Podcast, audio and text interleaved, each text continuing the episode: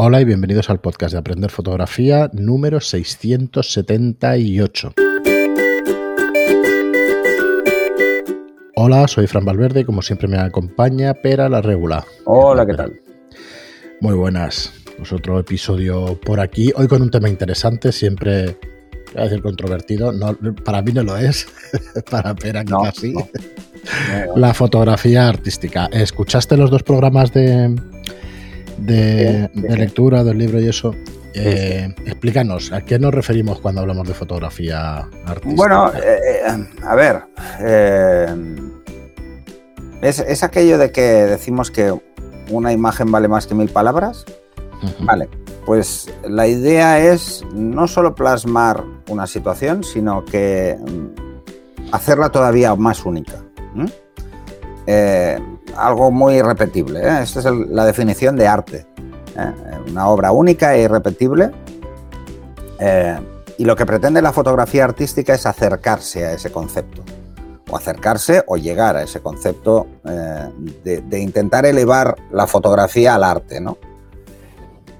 Pero claro, esto es, complicado y tiene muchos matices, ¿no? Y hay muchas técnicas que se suelen utilizar en este tipo de fotografía y que, bueno, quizá para mucha gente eh, sea más menos fotografía y más arte digital o sea otra cosa, ¿no? Oye, has visto, perdona que te cambie de tema, pero es que el otro día lo teníamos que haber traído, lo vamos a traer a un programa. ¿Has visto los precios que están alcanzando las obras de arte digitales? Sí, sí, sí. No es fotografía, pero es obra de arte, son cuadros y cosas de estas. O sea, parece que no se sabe si, si es una burbuja, si es blanquear dinero, no se sabe muy bien por dónde van los, una, o una suma de todo. Pero que hablamos de 3, 4, 5 millones de euros, veintitantos millones de euros, o sea, unas barbaridades salvajes, ¿eh? unas salvajes terribles. Eh, existe como concepto a la hora de hacerlo único, ¿eh? realmente eh, cuando compras una obra de estas solo, solo puedes solo se puede comprar una vez. O sea, esa obra no existe en otro sitio. ¿eh? En teoría, desaparece de otro sitio y está en un soporte digital. Entonces, esto tiene un nombre que ya no me acuerdo. Entonces, eh, te venden ese soporte. ¿eh? Sabiendo lo, delicados que son los soportes digitales, me da hasta pavor. Pues eso, yo es que ¿Eh? no sé. Tener ¿Cómo vas a hacer una copia? Lo voy a subir a Drive, ¿sabes? lo voy a dejar en Drive por tener No, no, porque además en teoría hostia, hostia. son sistemas de seguridad, o sea, en teoría no se puede duplicar. Ese es el problema, ¿no? ya, pero es como un cuadro, es como un cuadro físico, o sea, es, algo virtual porque es digital, está en, está en un dispositivo, pero vamos, si se rompe el dispositivo es como si se rompe el cuadro. Y eso ya es un poco más delicado. Es un poco delicado el tema. Yo no, no sé exactamente cómo se gestiona, porque no lo tengo muy claro. Pero, claro, estamos hablando de, de que la gente paga barbaridades. Pues, pues eh, la fotografía artística quizá no pagan estas barbaridades, o sí, nunca se sabe, pero sí que lo que pretende es eso, ¿no? Pretende eh, tener mm, como más cerca, ¿no? El, concepto de obra, ¿eh? para diferenciar mm, la obra de lo que es la mera fotografía, ¿no? y que es algo, pues bueno, que, es más, si no único, eh, porque se pueden hacer más copias, ¿no? Por decirlo de alguna forma. Sí que, bueno, el artista limita de alguna forma eh, que esas fotografías eh, se exhiban, ¿no? bueno, veréis muchas fotografías que además han estado en, en revistas y luego pasan a ser consideradas artísticas, ¿no? y las encuentras en, museos de todo el mundo. Pero bueno, mm, conceptualmente, ¿qué es esto de la fotografía artística? Pues bueno, algo que nos da mm, esa sensación de algo como muy especial, ¿no? O muy irrepetible, o no, por, no solo por complejidad, ¿eh? no, no, tiene nada que ver con la complejidad técnica de, la, de la, fotografía en cuestión. ¿eh? Pero sí que es cierto que se suelen utilizar para la fotografía artística varias eh, eh, técnicas. Entonces, yo lo que os quería era un poco comentar esas técnicas que hemos hablado otras veces, pero esas técnicas que son muy utilizadas en el tema de, fotografía artística y que os pueden dar un cierto toque de, inspiración, ¿no? Y que, bueno, ahí podéis, la imaginación es libre y esta es la ventaja eh, y podéis jugar mucho, ¿no? Por ejemplo, hay, hay la Greta Tucute, es que no sé cómo se pronuncia, es, hace unas fotografías que son de doble exposición, que están muy bien. O sea, utiliza retratos y mete dentro del retrato, mete otra fotografía. Está jugando con doble exposición en dos fotos. Esto es sencillo de hacer, entre comillas, eh, usando Photoshop. Pero claro, la integración de ambas tiene que ser muy buena, porque si no, una desvirtúa la otra. O sea, eh, el fondo que, por ejemplo, es un paisaje o que es eh, unas nubes o que lo que sea, si lo metemos en un retrato y en el retrato no hemos cuidado mucho los detalles, pues una se va a cargar a la otra y entonces pierde un poco la gracia. Por eso la, fotografía artística es, mm, como decía Giordano en, su libro, ¿no? Es trasladar los sueños. Él lo que hace es trasladar un sueño y esto es fotografía artística. Es algo que no es real, eh, es algo que está en tu cabeza, que tú lo ves así o que lo quieres plasmar así, ¿no? Entonces, eh,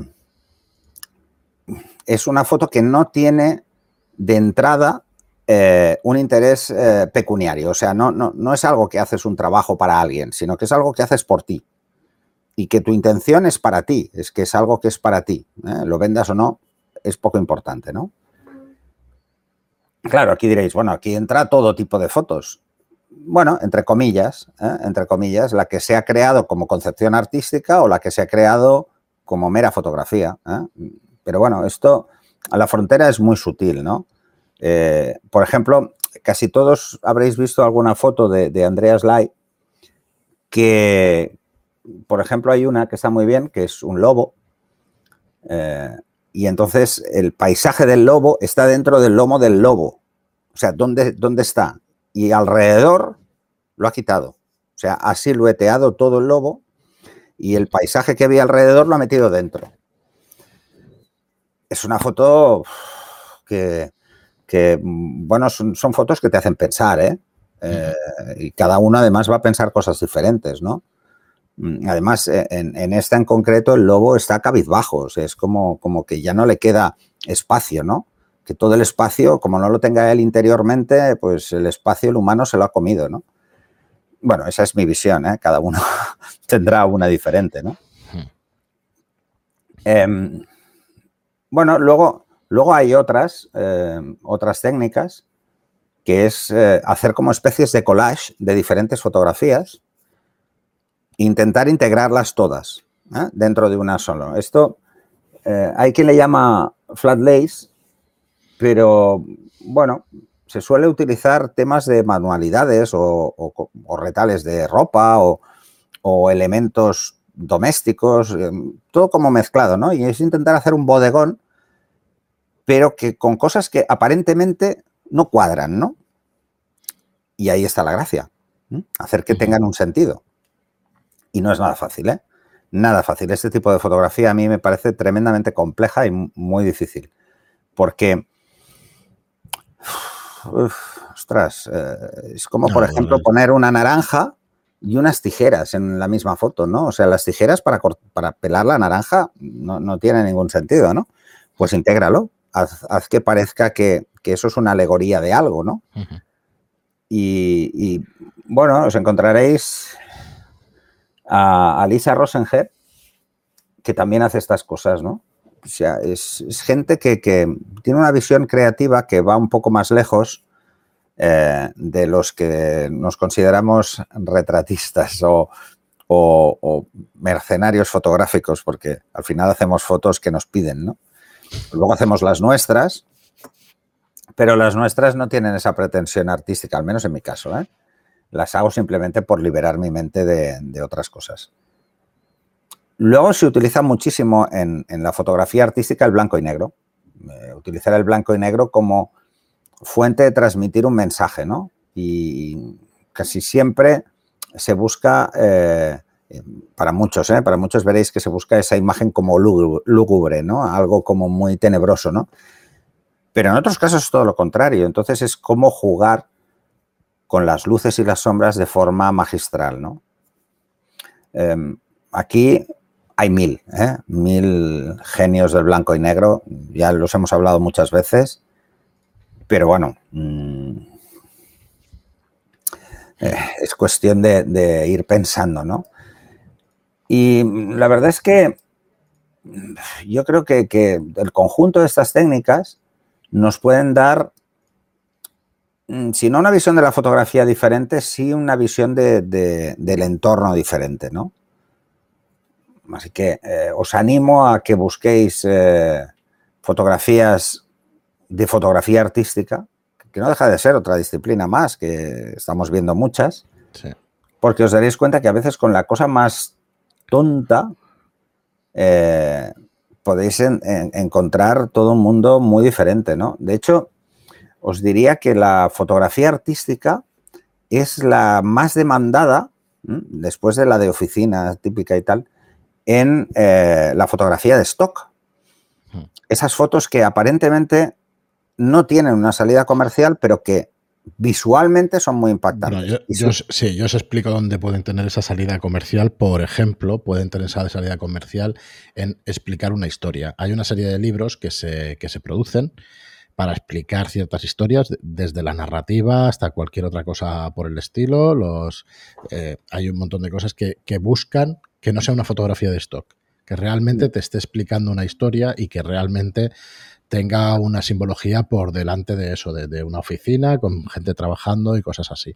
Ahí sí que hay una demanda importante. Lo difícil ahí es eh, cómo darte visibilidad por delante de otros, ¿no? Con esas palabras clave y estas cosas de los stocks.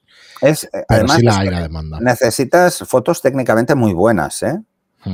no, no, no vale cualquier cosa pero me refiero que en fotografía de stock porque se pueden utilizar algunas, se utilizan en publicidad, otras se utilizan simplemente eh, decorativamente, o sea, eh, la típica foto que, ves te impacta y, piensas, esta la tendría en un cuadro. ¿Mm? Tú de hecho tienes una en el estudio, ¿vale? Eh, que es lava aquello, ¿no? No, no, no, es una roca, es un, es un lecho de un río, un poco de, de, río y roca de fondo una ah. lástima, la ha destrozado el, sol. Es una lástima, pero en casa tengo otras tres fotografías de, Fernando Puche, que es un, es un paisajista, es un fotógrafo de naturaleza o de paisaje, pero que, al final es fotografía artística 100%.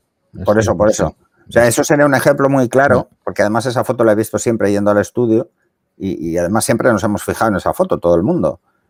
Sí, aparte es Porque, mm, fijaros, o sea, no cualquier eh, disciplina fotográfica puede llevarnos a la fotografía artística con mucha facilidad. Eh, pero que lo que hay que tener muy claro, y esto sí que quiero destacarlo, eh, porque luego se confunden los términos, como pasó con el de la homografía, ¿vale? son técnicas complejas, no son fáciles. Y son fotos muy difíciles de hacer. Luego, independientemente de lo que queramos meterle con Photoshop, ¿no? Pero son fotos técnicamente muy buenas. Todas las que tienen un cierto sentido, ¿no? Eh, o sea, em, eh, está muy cuidada la luz, está muy cuidado eh, la expresión, está muy cuidado el fondo, está muy cuidado cualquier detalle, por pequeño que sea, están tremendamente cuidados. Es como, como un cuadro de Velázquez, ¿no? Que dices, pero ¿cómo este tío podía tener en la cabeza tantísimos detalles, ¿no? Pues es eso. Básicamente es eso. Eh, no son fotos fáciles, ¿eh? Así que yo os animo a que busquéis fotografía artística. A mí hay algunas que hace muchos años que, parecían que son fotografías, al final tienen un componente fotográfico y un componente de diseño. Por ejemplo, estas que, que se pusieron muy de moda hace unos años y que a mí me siguen impactando, que es cómo jugar con fluidos como si fuera ropa. ¿Vale? Eh, porque sé que técnicamente no es fácil, ni siquiera en Photoshop, pero como algunos han llegado a, plasmar eh, que, la tela parezca un líquido, ¿no? O sea, eh, impresionante. Y algunas son con técnicas fotográficas, otras son más Photoshop, pero que la mayor parte del trabajo es técnica fotográfica y luego en Photoshop lo que se hace es afinar. ¿eh? porque los contornos nunca van a quedar perfectos, pero el centro de la imagen o la parte importante o la que tiene más peso de la imagen es, eh, es fotografía y está hecha expresamente de esa forma, ¿no? Por eso os digo que, que podéis darle muchas vueltas y luego veréis fotos eh, muy impactantes. Mm, es que es, tan sencillo como poner fotografía artística en, Google y veréis algunas, eh, pues bueno, eh, que os van a impactar casi seguro, ¿no? Evidentemente, hay mucha gente que, que, en este mundo de la fotografía se autodenomina artista. Ya sabéis que lo que pienso yo de esto Mm, de que quizá el que debería juzgar más si eso está elevado al plano de arte no sería el propio autor. Pero es mi visión, ¿eh? Así yo no quiero generar. Lo hemos tratado en un montón de podcasts, yo no me metería en este. No, es un jardín, es un jardín que no vale la pena. Pero. yo no lo veo ni polémico, ¿eh? O sea, pero son opiniones y no. No sé, no me parece normal también. A mí hay, fotografías de Annie Leibovitz que me parecen obras de arte directamente. Y son fotografías eh, que algunas son encargos. ¿eh?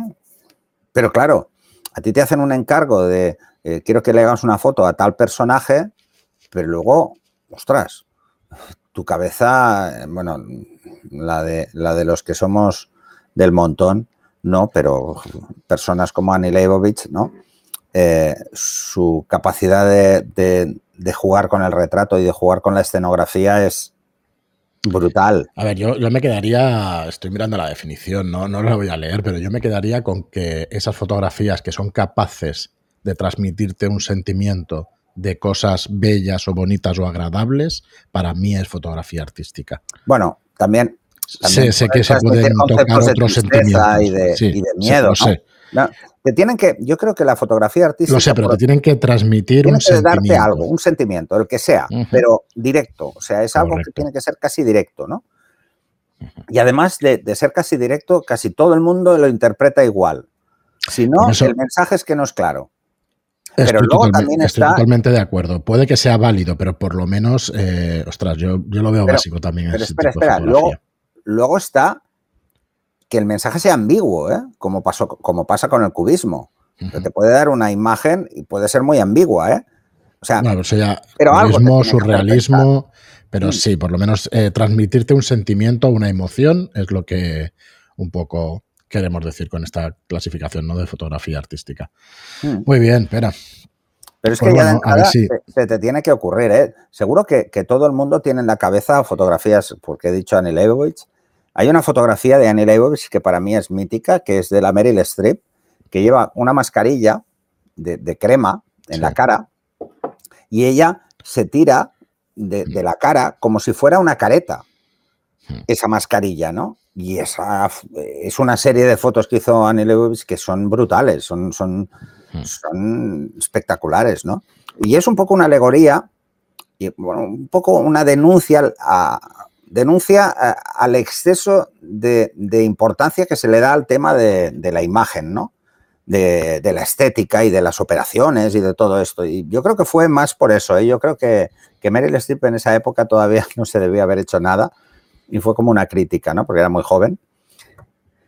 Y yo creo que era una crítica a eso, ¿no? A, esas manipulaciones, ¿no? Pero bueno, mm, ahí lo dejo, ¿eh? Que cada uno lo interprete. Pero es que luego hay muchos autores que han hecho lo mismo. Y entonces es por algo, o sea, eh, es por algo. Si, te ha entrado de tal forma que has visto la necesidad imperiosa de intentar hacerlo tú, es que esa fotografía te ha impactado. Yo creo que la fotografía artística sobre todo impacta. ¿eh? Impacta porque transmite una sensación muy clara y aunque no sea exactamente la misma para todo el mundo, la mayoría coincide. Muy bien. Animo, os animo a verlo, ¿eh? Sí, y a vuestros comentarios que nos enviéis sobre fotografía artística, a ver qué es lo que entendéis vosotros y, qué opináis del tema. Hasta aquí el programa de hoy. Muchísimas gracias a todos por estar ahí, por vuestras reseñas de 5 estrellas en iTunes y por vuestros me gusta y comentarios en iBox. Gracias y hasta el próximo programa. Hasta el siguiente.